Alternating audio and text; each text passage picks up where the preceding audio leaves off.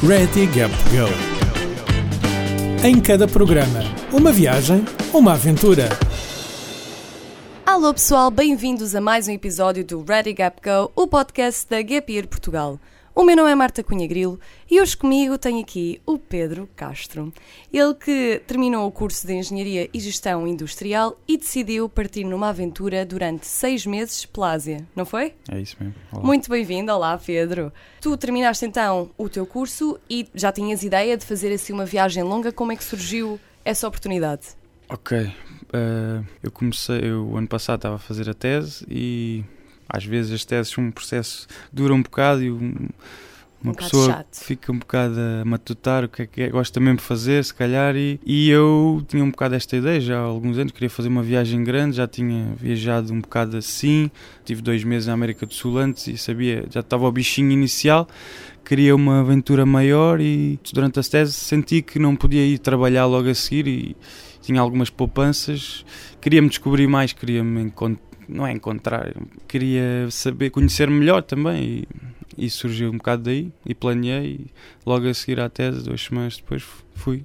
E foste logo para a Índia. Começaste É. pela Índia. Comecei pela Índia, foram três semanas, uma, uma volta bem intensa, muito acelerada, porque estava com uma amiga e, e ela tinha menos tempo, mas foi muito, muito fixe. E tu na Índia foste a um casamento. É, Eu acho o máximo porque há uma data de pessoas que, quando vai à Índia, é sempre convidada para um casamento. Como é que isso aconteceu e o que é que tu sentiste quando lá estavas? Sentias que fazias parte da família? Ou eras assim mais um outsider a ver toda aquela cerimónia e a absorver um pouco da cultura deles? Pá, primeiro não fui bem convidado. Eu fiz-me para ser convidado. convidado. não, não foi bem assim. Há, há pessoas que, que literalmente vão para lá para os casamentos da Índia, porque aquilo é totalmente aberto à população e as pessoas ouvem falar que há um casamento. Às vezes até há mais que um, à sexta, ao sábado, ao domingo, e o pessoal, às vezes eles dizem, estão cá pessoas que eu não conheço de lado nenhum, 70, 30% não conheço. E pronto, de manhã nós estávamos a passar a pé, sem nada planeado, de casamentos, não sei o quê, em Udaipur e ouvimos algum barulho, algumas cenas, eu fiquei interessado, estava ali uma, um, espaço, um espaço aberto, um género uma pequena quinta, e tive curiosidade, fui lá falar com alguém, então o que é isto? Isto vai ser uma festa? Estava a mostrar-me interessado, e no fundo estava. e depois Ok, tive a sorte, depois de um, dois minutos ou três de, de conversa da treta, a coisa avançou e ele perguntou: então apareçam às 8 da noite, vamos ter aí uma festa e não há problema nenhum, podem vir. Estão convidados. Era tipo o primo de, de um dos noivos e pronto. E vocês tinham as vestes, ou seja, tiveram de Não. comprar tudo? Ou eles Não, não, ofereceram? Podes ou ir, eh, normal? Podes ir casual, podes ir com uma roupa Casual tranquila. É, um bocado. Usámos as melhores roupas e lá fomos. E por acaso encontrei um grupo de cinco portugueses nesse dia, foi aleatório, nem sempre encontras. E disse: venham, venham, vai ser, vai ser do caraças. E foi, devem ter sido as melhores experiências deles também. Foi, foi Então, brutal. aca- acabaste por convidar pessoas Sim. para o casamento do primo do rapaz que tinhas conhecido. Basicamente. Muito bem. E dentro do casamento, pronto, aquilo surge. Ao início parece estranho, está tanta gente, mas começas a socializar e eles estão ali para aquilo. então, E eh, não podes é ter momentos, momentos de pausa, senão podes te sentir um bocado o que é que estou aqui a fazer. Portanto, tens que ir rápido de grupos para grupos, ir falando uns com os outros e a comer, claro, de vez em E é a melhor forma de provar todas as comidas típicas da Índia. Ah, pois. Seja doce, caris, todos. Lidaste bem com a comida na Índia? Sim, sim. Sim? Eu adoro, yeah. Não houve imprevistos? Não, não, por acaso não, não correu mal. yeah. Eu, eu penso sempre, eu ainda não fui à Índia, mas eu sou tão azarada nestas coisas que eu acho que no dia em que for à Índia, se calhar volto com menos 10 quilos ou algo do género. Porque eu e comida picante, zero. Pois. Zero, zero. Já sabes, vais sofrer. Hum. Estou, tenho de mentalizar. tu depois da Índia, há bocadinho estavas a explicar-me que no fundo a Índia foi planeado, mas depois tudo o resto foi assim um bocadinho go with the flow. É, eu tinha um amigo que ia a seguir no Natal, dia 25 de dezembro do ano passado, né? Ele ia para a Tailândia, ele já estava lá e pronto, eu, marquei logo esse voo também para, para Bangkok, mas a partir daí não estava nada planeado. Ele ia embora logo uma semana depois e foi isso com ele, com o Tiago, e depois, a partir daí, mal, mal ele foi embora. Ah, também tinha outra coisa planeada, ia ter com a minha mãe um, um congresso de biologia marinha, que ela é bióloga, em Hong Kong. Depois é que voltei para a Malásia e a seguir daí comecei no Bornéu, aí é que já estava livre, digamos assim, comecei a explorar, também, é, também é bem fixe ter esta questão de descobrir e, e escolher o próprio caminho e foi, foi muito, muito fixe a partir daí. Porque às vezes, pronto, lá está, é importante planear em parte, mas acho que também é muito importante irmos assim um bocadinho ao sabor do vento, É. não é? Ver, uma pessoa acaba sempre de conhecer outras pessoas e de saber da existência de lugares que se calhar não estavam nem sequer no nosso radar. Um, e é sempre Sim. muito mais, muito mais giro. Sim, é grande magia, mas por vezes com viagens de um mês, dois meses, É eu diria difícil. que vale, mais vale organizar tudo ou quase tudo, quase tudo, vá. Que é sempre bom ter alguma surpresa, algum mistério. Nada planeado é sempre giro.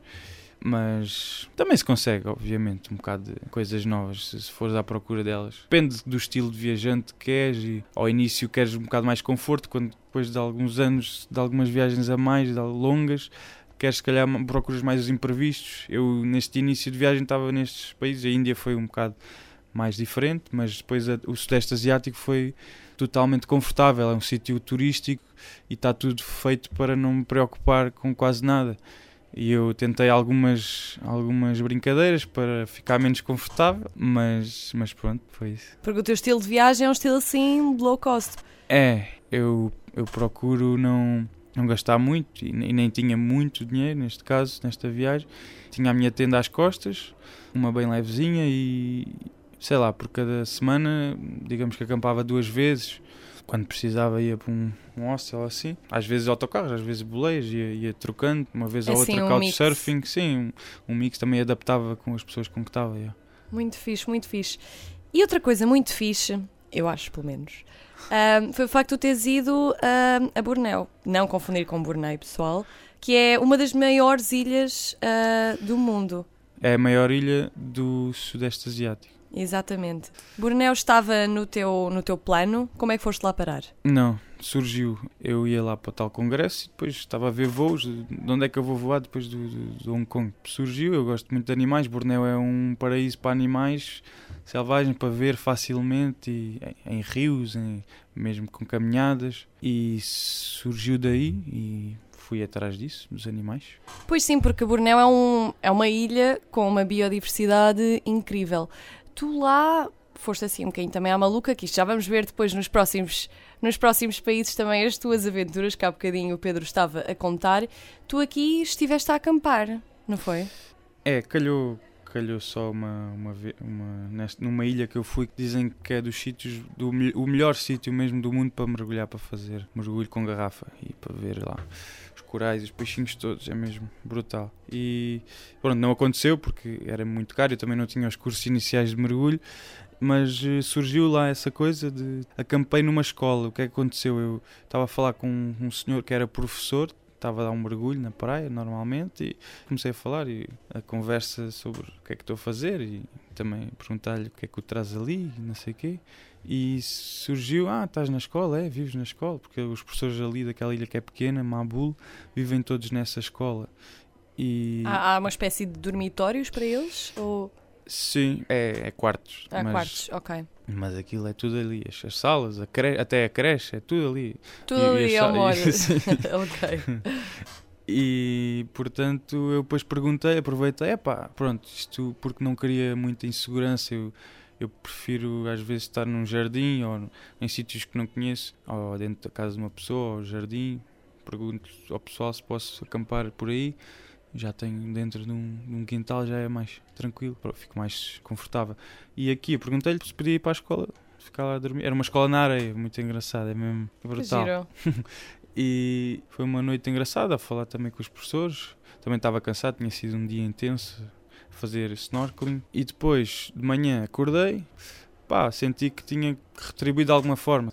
E aconteceu a ideia de: ah, porque é que não, não fico ali a brincar com os miúdos? Vou lá para a aula, eles estão na escola, vou, vou-lhes ensinar inglês, vou-lhes falar sobre desporto, coisas que eu gosto ou que sei que posso fazer. E, e pronto, fui-lhes contar um bocado a minha história, de onde é que venho, o que é que faço, eh, porque é que estou ali, tudo em inglês e, e também com, com um tradutor. Eles tinham 12, 11 Era anos. isso que eu ia fiz- perguntar, se fiz eles muito- falavam inglês.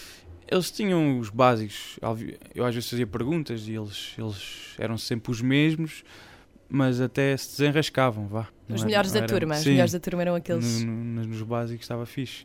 Pronto, explorei o desporto, perguntar o que é que eles tinham desporto ali na, na, na ilha, foi engraçado. E tu há bocadinho falaste-me que depois de Bornéu voltaste à Tailândia e fizeste um, um retiro de silêncio, não é? Uma meditação de 10 dias. 10 Sim. dias. Eu fico sempre espantada com estas coisas, pessoal, porque eu sou super faladora e não me imagino nada durante 10 dias em silêncio. Pois, não, nada como experimentar e E que tal? depois logo vês. Foi um bocado assim, eu, eu, eu não tinha nada esta ideia de fazê-lo e surgiu, era um amigo meu que veio de Portugal na altura e ele ia fazer o seu segundo retiro.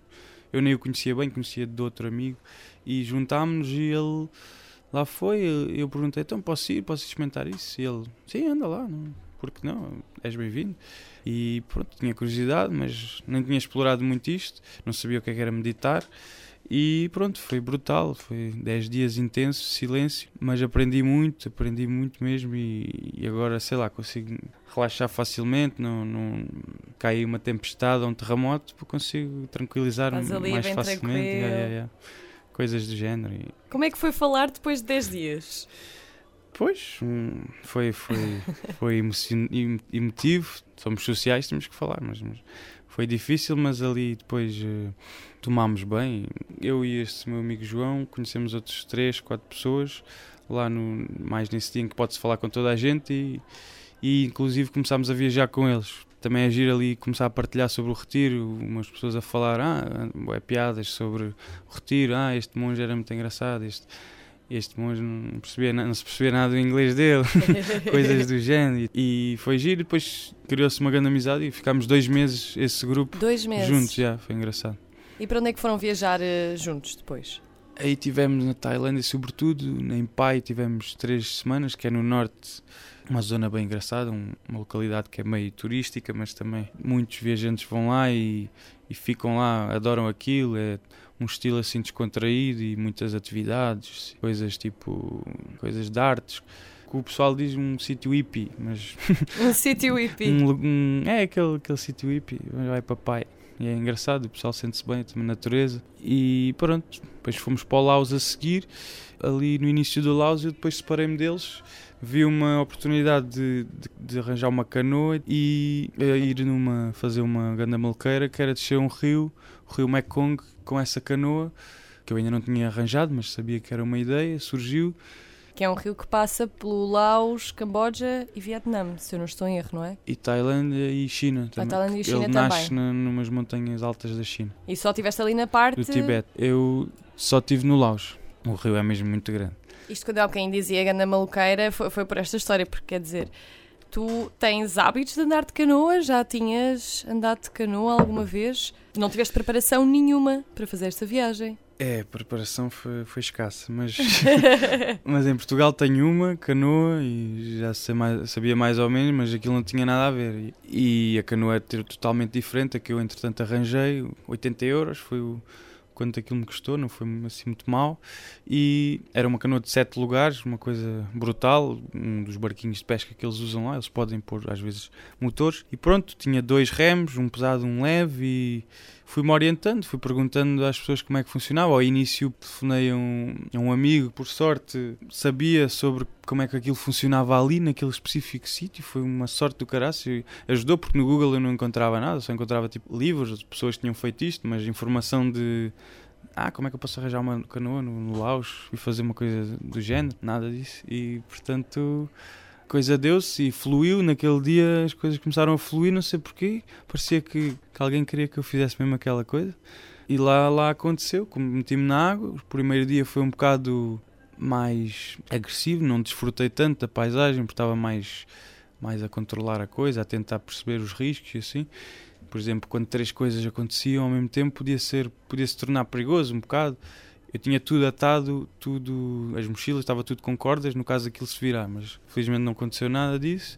Mas se, por exemplo, remoinhos, corrente rápida e pedras se juntassem os três, podia dar para o torto. Mas não tiveste esse azar. Não, não. Mas tive, tiveste Aquilo tinha estar muito atento. O ideal é ter um binóculo para ver, para começar a prever o que é que vinha a seguir. Ah, sei lá, bati, bati duas vezes numas pedras, mas não foi nada especial. Tu tinhas um binóculo contigo? Não tinha, para a próxima. Para a próxima, fica, fica a dica, pessoal. Se vão andar de canoa, um binóculo é. Os binóculos, aliás, são importantes. tu não, lá está, não tiveste nenhum azar, felizmente, uh, com remoinhos e tudo mais, mas tiveste, não sei se podemos dizer azar, mas assim uns episódios engraçados nessa tua odisseia de uma semana no rio Mekong. É verdade. Foi, foi quatro dias depois eu, eu decidi fazer de, de começar. Eu, eu, parei em Luang Prabang, que é uma cidade engraçada. Tinha lá uns, uns amigos, fiquei lá com eles e, e quando queria retomar, passado uns cinco dias, uh, a canoa não estava lá. Simplesmente não estava. Eu tinha estado esses dias a, a fazer passeios ali no, no, rio e de um lado para o outro com eles. E, e depois, pronto, vou lá e tinha tudo preparado, tinha, tinha a mochila. E, e, tudo estava na canoa ou estava contigo? Estava comigo, eu tinha ah. levado para o hostel. Sim. E até tinha um amigo que vinha comigo, na altura, um espanhol, vinha comigo dessa vez. Mas pronto, a canoa não estava lá, não pudemos ir. E já era noite quase até. Fui dormir, um bocado de coisa, um bocado abatido, mas. a minha canoa. é pá, porque ainda eu sentia que já tinha valido a pena, né? O investimento, digamos assim, mas ainda queria usar mais, ainda tinha mais pica para continuar. E pronto, no dia seguinte acordei bem cedo, mal, mal, mal o sol nasceu, e comecei ali à procura, duas horas, fui para sul, de onde o sítio onde tinha perdido. E quando volto ao local, apenas um quilómetro acima, estava lá a canoa. e pronto, recuperei. E também estava lá o senhor, um senhor, não sei se foi o, o ladrão, digamos assim. e ele não falava nada, era um, um lausiano que não falava nada inglês e nem percebi se era ele o ladrão. Foi uma, um então, discurso um bocado esquisito. Pois tu, tu chegaste e que apontaste para a canoa, ele levantou-se e foi-se embora? Ou como é, que, como é que foi essa interação? Primeiro apontei para o lugar, lugar de onde ela tinha vindo, mais, mais abaixo, no rio. E ele, ele percebeu logo que aquilo não era dele. E depois foi-me buscar coisas que ele tinha guardado, que era o meu bidão de água de 10, 15 litros e, o, e uma t-shirt que eu tinha lá deixado a secar. Ele, ele ofereceu-me logo, eu percebi, é pá, yeah, já não vou ter que fazer nada. Ele podia querer dizer, ah, isto é meu. Yeah. Mas pronto, e, e, foi isso. E tu conduzia, não sei se posso dizer conduzir, uh, conduzias à noite, mas conduzir não soa nada bem, como é que tu dirias? Uh, navegar. Navegar, navegar. pois isto agora eu assim, conduzir a canoa, não, não, navegar. Tu navegavas à noite ou à noite atracavas dormias ou em hostels ou acampavas e depois seguias no dia seguinte?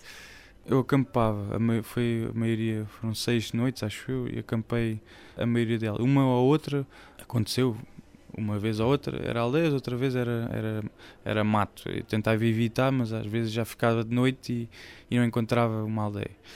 Uh, por acaso, conduzi, naveguei de noite, sim, quando estava a lua cheia queria fazer, queria, queria o desafio, queria experimentar. Era um bocado arriscado. Pois, Mas tinha que escolher também a, a parte do rio. Algumas partes do rio são mais rápidas, outras menos rápidas. E quando era menos rápido até se podia fazer e fiz durante um bocado. E acho que foi mesmo nessa noite que não arranjei a aldeia, porque pronto, também já estava cansado e, e às vezes era nas margens e levava arroz, levava pão, levava coisas que até não se estragavam facilmente. Sticky rice, que é uma coisa que se come lá no Laos. E, naquela zona. Uh, não é preciso cozinhar? Não, aquilo é, aquilo é cozinhado antes. Ok. É tipo peganhento e conserva-se durante uns dias. Mas depois fartas daquilo muito. Acredito. Está-me a cheirar assim um bocadinho àqueles noodles em que uma pessoa mete a água quente e, e pronto, fica pois. feito e comes muitos dias e depois, passado um bocadinho, já não podes ver aquilo à frente. Mas acaba sempre por ser uma opção mais barata. E nunca, nunca tiveste medo nem, nem nenhum receio? Nunca te aconteceu nada estando assim a acampar em lugares, pronto, assim, um, um pouco inóspitos, não é? Porque não havia ninguém, só existiam, no fundo, aldeias. Sim, tinha algum, mas não, não me preocupava muito. O que é que podia acontecer? Podiam-me roubar, podiam-me assaltar. Levava a minha tenda, a minha GoPro, eram os meus grandes bens valiosos. Mas a viagem continuaria, era tranquilo, não, não, não assim não, não tive medo. E o que é que aconteceu? Ah, houve uma coisa que, que estragou-me ali um, uma noite, digamos assim. Eu tinha acabado de atracar, de, de pôr a canoa numa margem e ia acampar ali numa zona. Aliás, eu fui para esse, para esse lugar porque tinha, tinha visto um cruzeiro. Um, e cheguei lá, tive curiosidade e fui falar com eles. A primeira coisa que o senhor, que era tailandês, o marinheiro, me disse foi que eu já não poderia continuar na semana seguinte esta viagem de canoa porque daqui a dois dias, daqui a alguns quilómetros, havia uma barragem e já não poderia prosseguir, porque depois da barragem torna-se mesmo muito, muito rápido e pode ficar perigoso sem, sem esta experiência que eu devia ter. Portanto, ele aconselhou-me a não ir mais, pronto, eu, eu aceitei e também já estava contente com, com toda esta aventura. Depois eles foram simpáticos, era um cruzeiro de noruegueses que estavam a fazer ali uma, uma viagem pelo rio, vindos da Tailândia, e eles ofereceram-me jantar, deram bastante comida, eu, porque não, olha, comer aí. E foi, soube mesmo bem, era, e era comida boa, era um caril comida a sério envolvido em, em, banana leaf que, uhum. e com cogumelos, com, com leite de coco, muito bom. Oi, sounds delicious. yeah, e naquela situação foi tipo. Yeah. foi comer tudo rápido. E também, também deram uns brownies foi uma coisa que, que eu fiquei contente. É pá, tantos brownies, os noruegueses não gostam de brownies, o que é que se passa aqui? e depois, pronto, fui acampar, não tinha comido os brownies todos, era se calhar o meu pequeno almoço. E o que é que aconteceu? Eu cometi um erro, foi levar a mochila para dentro de, da tenda, coisa que não se faz em ambientes selvagens. Normalmente o que se faz é pôr em árvores, atar um sacos em árvores com a, com a comida. E à meia da noite eu ouço um barulho lá fora, sei lá, uma meia-noite e meia, uma coisa assim. E estava um porco com a minha tenda lá com a minha, desculpa, com a minha mochila lá fora a comer-me os brownies. Ele rasgou uma tenda com os dentes, não sei como, um buraco todo pequeno, que não sei como é que ele faz aquilo, e tira a mochila de dentro da tenda. Ele deve ter estado ali uma meia hora, mas eu não ouvi, estava cansado e não ouvi. Mas calma, tu estavas dentro da tenda a dormir, quando, a dormir claro. quando ele te tirou a mochila? Sim. E não ouviste? Não. Estava um sono profundo. e pronto. Assim, olha, deu para ele comer os brownies. E não, não deixou nenhum. Eram tipo 10 brownies. Não deixou nenhum. Comeu-me aquilo tudo. Sorte dele, sorte dele. E deve ter sido das melhores refeições que ele encontra. E não tiveste medo? Pá, não. não, não. Eu, eu, a partir do momento em que. Eu vá, tive um bocado, mas a partir do momento em que eu gritava, ele fugia e percebi que íamos, não íamos passar disto, ia, não, não ia acontecer mais nada. Ele tem medo de mim, pronto, ponto final. Se não tivesse. Tu berravas, ele ia embora. É, ele e... voltava, tu berravas, ele ia embora. Foi assim durante a noite. Foi assim, eu ainda tentei dormir, mas vi que ele vinha novamente e. Aliás, eu dormi, eu adormeci novamente. E, mas aí ainda ouvi, porque o sono estava mais leve e ajudou. mas depois percebi que ele estava mesmo a vir e a vir e a vir e, e tive de ficar acordado a ler um livro e assim. Então tu, a seguir ao Laos, foste para o Camboja. Camboja. É, estava mesmo ali, né? Calhou no, no momento do, do festival do Songkram, que é o festival de Ano Novo destes países uh, budistas, o Camboja, o Laos e a Tailândia. E também foi engraçado, passei um bocado no Laos e um bocado no Camboja, a mesma festa. Aquilo é basicamente, está tá tudo cheio de metralhadoras de água e mais pessoal jovem à noite vai tudo para, para as grandes praças e. E, e mandam pronto, água uns aos outros. Uns aos outros, é isto. é aconselhável não levar o telemóvel. Pois já ouvi dizer porque já tivemos aqui a Rita, que foi uma das vencedoras do concurso de Gap Year Portugal, e ela também lá esteve e disseram-lhe para ela não levar nada e, e, ela fez, fez e percebeu rapidamente que não podia mesmo levar nada, pois. porque senão, adeus telefone, adeus tudo aquilo que, que, fosse tecnológico. Isto é um festival que dura. Pronto, é um dia, portanto três, é três, três dias. dias. É. Três dias. É feriado, os três dias seguidos. Incrível. Do Camboja, então, uh, acabaste por ir à Malásia, vou regressar à Malásia, e foi o momento em que fizeste então o teu curso de mergulho. É verdade. Eu tinha muito esta vontade e, apesar de ser um, um investimentozinho, pertenço ao mar, sinto que pertenço e precisava desta de perceber o que é que é o mergulho, nunca tinha mergulhado com garrafas, já tinha feito muita, muita coisa aqui. Quando aqui dizes com Portugal. garrafa é tipo, é, é a botija? Sim, é com, é com oxigênio, okay. com acesso. Aquilo parece que estás lá, estás a flutuar, estás... é outro tipo de meditação também. E é outra sensação muito, muito fixe, com os corais todos, os peixes de todas as cores. E isto foi na Malásia onde? Isto foi no norte, em Perentian, que é por acaso do que eu percebi da internet, acho que é o sítio mais barato para tirar os cursos de mergulho. Em toda Do mundo. Do mundo? mundo. Yeah. Já uma vez me tinham falado. Era onde? Eu acho que era nas Honduras, se não estou em erro. Se calhar agora estou aqui a dizer mentiras. Mas houve alguém que eu quase podia jurar que me tinha dito que nas Honduras também era muito barato. Não okay. sei agora já o que é, que é o mais barato. Tenho a investigar. Terminaste então a tua grande viagem de seis meses no Quirguistão. É verdade. Porquê o Quirguistão? pá, como já estava a dizer há bocado, curto mais assim desafios de viajar mais difícil e pronto, dá-me dá pica estas coisas de não ser tão fácil. E, e surgiu uma amiga minha suíça que eu tinha conhecido dois anos antes no Peru a estudar de Erasmus. Ela queria muito montanhas, ir passear para as montanhas, caminhar e eu também gosto muito e, e já tínhamos feito coisas juntos no Peru e surgiu, já estamos a combinar há um ano praticamente, e, e, pronto, porque não? É de volta a Portugal, é de, é de passagem, porque não ficar ali um bocado, um mês. Surgiu assim, e mais uma Suíça, os três lançámos às montanhas e com fogão, com tendas, fomos, estávamos mesmo preparados para estar em autonomia, independentes na, na montanha. O que é que levaste brutal. contigo? Pá, era um saco-cama, tinha um muito bom, um saco-cama de menos de 0 graus, mesmo para quando está a nevar lá fora, uma tenda boa também, resistente e leve, para caminhar sem muito peso. Depois comprávamos esses noodles que tu estavas a falar. Ah, os tais deliciosos. é verdade, foi uma dose interessante. Mas aquilo também, também é bom. Aquilo. É, é. Eu... E é mesmo necessário porque tu perdes muito suor e muito sal e aquilo tem muitos eletrólitos, é muito bom para, para repor eh, os níveis. Esta não sabia. para mim isso era bom porque era fácil eu sou, eu sou péssima a cozinhar, então nas viagens para mim tem, há sempre uma fase Sim. que eu passo pelos noodles e pronto, é sempre mais, mais barato. Então vocês foram acampar para, uh, para, a, para a natureza um bocadinho relativo, para as montanhas.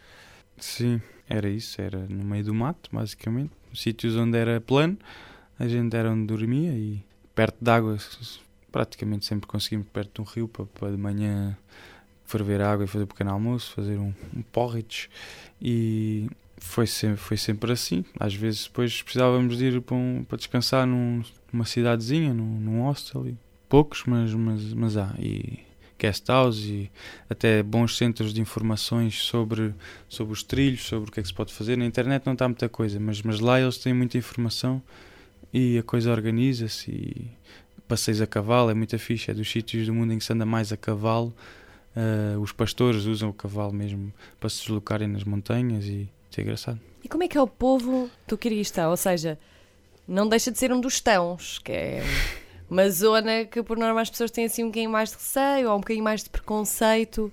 Como é que é o povo de lá? Eles, eh, eles falam russo e são muçulmanos, como também na, na maioria dos outros ãos. Pá, e esta mistura por si só é muito engraçada. E depois também as caras deles também são assim meio japoneses, meio mongóis, também é, leva a que o país seja totalmente novo, um mundo também, um continente quase diferente, como a Índia também tão especial.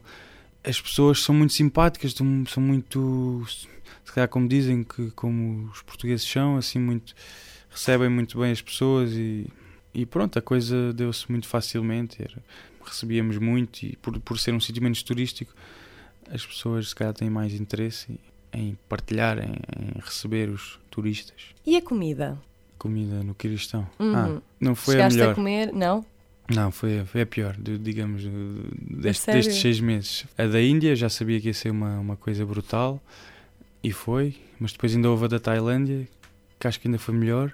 Mas pronto, depois cheguei ao Quirguistão e tem muita carne, tem muito óleo uh, e não passa muito daí. Óleo, carne? Massas. Uh, algumas coisas são fixes, algumas, o plov, que é uma coisa que também há na Rússia, que é um arroz engraçado. E pronto, mas também neste caso comemos tantos noodles. É noodles all the way, todos os dias Sim. dia de noodles. E tu a meio decidiste então a partir numa aventura, aventura, digamos, uma odisseiazita a solo, não é? Em que, te, em que foste para as montanhas sozinho. É, foi, foi busca... mais quase no fim, na última semana. Foste em busca do leopardo das neves. Estamos a falar de uma pessoa ali, o leopardo. Até parece que, que é uma coisa, coisa que se faz. Ah, não vou ali buscar, procurar o leopardo das neves. Mas não, pá, a minha família, os meus pais, o meu tio são biólogos e pá, também tenho isto dentro de mim. o meu tio tem uma grande paixão por felinos e, e eu pá, sabia que havia a possibilidade de encontrar leopardos das neves, se fosse à procura deles, claro, no, no Kirguistão. Pesquisei muito na internet sobre coisas de, relacionadas com os sítios onde os encontrar na vida selvagem, não há, não há quase. Alguns sítios têm viagens turísticas para, mesmo, para tentar ver estes animais, coisas de uma semana, 10 dias, em que vais a, persegues as pegadas, coisas assim. E pronto, eu tinha mesmo esta vontade e deixei-a para o fim. A minha amiga suíça que estava comigo na altura, que a outra já tinha ido embora, ela queria ir visitar umas cidades e eu aproveitei, desculpa lá, mas quero mesmo ir tentar a minha sorte. E tiveste sorte? Epá, não. Leopardo, nada, niente, como se diz em russo. Mas pronto, aconteceu outra coisa. Estava lá sozinho na montanha. O que é que acontece? Estava um dia, tinha, ia sair às 5, 6 da tarde e a neve, digamos que é um bocado alta uh, e às vezes afunda. Uma pessoa pode afundar, não muito, e, mas pode afundar. E eu estava nesse momento a tentar fazer um, corta, um caminho, um corta-mato para conseguir chegar mais rápido a um sítio e estava com os braços presos na rocha e sem querer a fundo, né? Epá, e, e com o peso todo da mochila que tinha na, na, nas costas, acabei por deslocar o ombro. E foi, e foi um bocado uma aventura e foi ali um, um pânicozinho no momento. Larguei a mochila e fiquei a perceber o que é que está aqui a acontecer. Olhei para o chão, isto, isto é uma coisa. Olhei para o chão e a terra era tipo vermelha e estava na neve vermelha. Eu fiquei bem assustado. Ai que medo! Foi uma coisa demais. E depois, que horror! Só quando eu desci um bocado é que depois vi que não estava a sangrar nada e, e que, que ia sobreviver. Mas foi uma dor. Foi, foi agressivo. E depois era tarde, eu tive que ir acampar porque é, tinha seis horas pela frente de caminhada para a civilização, para poder arranjar um, um hospital, uma coisa assim, que me ajudassem. Pá, eu, eu sentia que ia, que ia ser na boa, que ia, que ia ultrapassar aquilo, mas estava a ser chato e tive que ir acampar com a dor em cima. Quase não dormi, foi tipo meia hora. Cheguei a pendurar o braço na tenda com uma ligadura, no topo da tenda, no teto, e aí já, já tranquilizou um bocado. Dormiste então assim com o braço, braço ao alto? Eu não dormi, ajudou a relaxar e a não ter que dar tantas voltas no saco-cama. O que aconteceu mais foi o saco-cama, às tantas também rebentou, o fecho rebentou-se e pronto, estava um frio do caraças, estava a nevar lá fora, estava mesmo frio e com o saco-cama aberto ainda ficou mais frio. De manhã acordo e vou tentar pronto, tento arrumar a mala, tento despachar-me para, para pôr as coisas a funcionar. Fervi neve para, para, transformar em água, foi uma coisa engraçada já me tinham ensinado, que eu não, não me apetecia buscar ao rio porque estava longe, e fervi neve. E pronto, decidi que ia deixar peso, porque eram 6 horas e com o ombro não no seu melhor estado, decidi deixar lá a mochila com o saco-cama e com, com muita roupa. E Deixaste lá assim? Foi isso, deixei lá levei uma pequenina com a tenda que, é, e com os bens mais pequeninos, mais valiosos. E pronto, percebi que não era assim tanto valor que eu tinha deixado, era só roupa e uma mochila, pronto, saco cama. Quando me levanto, pá, senti-me confiante, senti que, que, a coisa não ia, não ia ter problemas. Eu estava mais preocupado com cair de novo e aleijar-me mais, mas, mas o caminho era tranquilo e. Tu estavas preparado para andar na neve? Não, não estava, mas mas há, há, há, neves e neves. Tipo. Pronto, é, é óbvio eu, que pergunto, ter... eu, eu, já caí umas quantas vezes com neve. Foi? Yeah. Pá, aquilo, em cidade, em eu cidade. só, só um, sei lá, só durante 5 ou 10 minutos é que caminhei mesmo em neve, mas aquilo vais devagarinho e, e tinha um pau e espetava sempre na terra para para ver, para sentir o fundo. E, mas não aconselho a fazer muito mais do que isto. E nem, nem, coisas destas pequeninas, tipo assim, tudo bem, mas, mas grandes aventuras, para quem não conhece a neve, então é melhor ter cuidado ou ir com alguém. E pronto, depois lá, lá consegui, recuperei, caminhei. O ombro, não sei, acho que voltou ao sítio. Eu não reparei quando é que ele voltei, voltou ao sítio. Quando eu cheguei ao hospital já estava. Já estava tudo bem. Eles sítio. perguntaram o que é que estás aqui a fazer. não, viram que ele se calhar não estava no sítio certo. Nem me lembro, eu nem percebi quando é que o ombro posto no sítio. Foi assim esquisito. e pronto, ficou assim, foi a última semana mais tranquila, com o ombro ao peito. O pessoal perguntava-me o que é que, então, mas o que, que, é que tiveste aí? Apontavam, né? Aquilo era russo, não se percebia nada. e eu só dizia alpinista, alpinista, eu sou um alpinista. e eles tipo, percebiam logo, mas não sou nenhum alpinista. foi a forma engraçada de escrever a coisa. Bem, Pedro, agradecer-te teres vindo e pessoal dizer que se querem então ver as fotografias do Pedro desta viagem, falar com ele, podem segui-lo no Instagram através do, do username Castro da Gama. E muito obrigada outra vez, Pedro, por teres vindo dar o teu testemunho. Muito, muito fixe. Muito obrigado. Pessoal, subscrevam o podcast e partilhem com os vossos amigos. Até para a semana e boas viagens.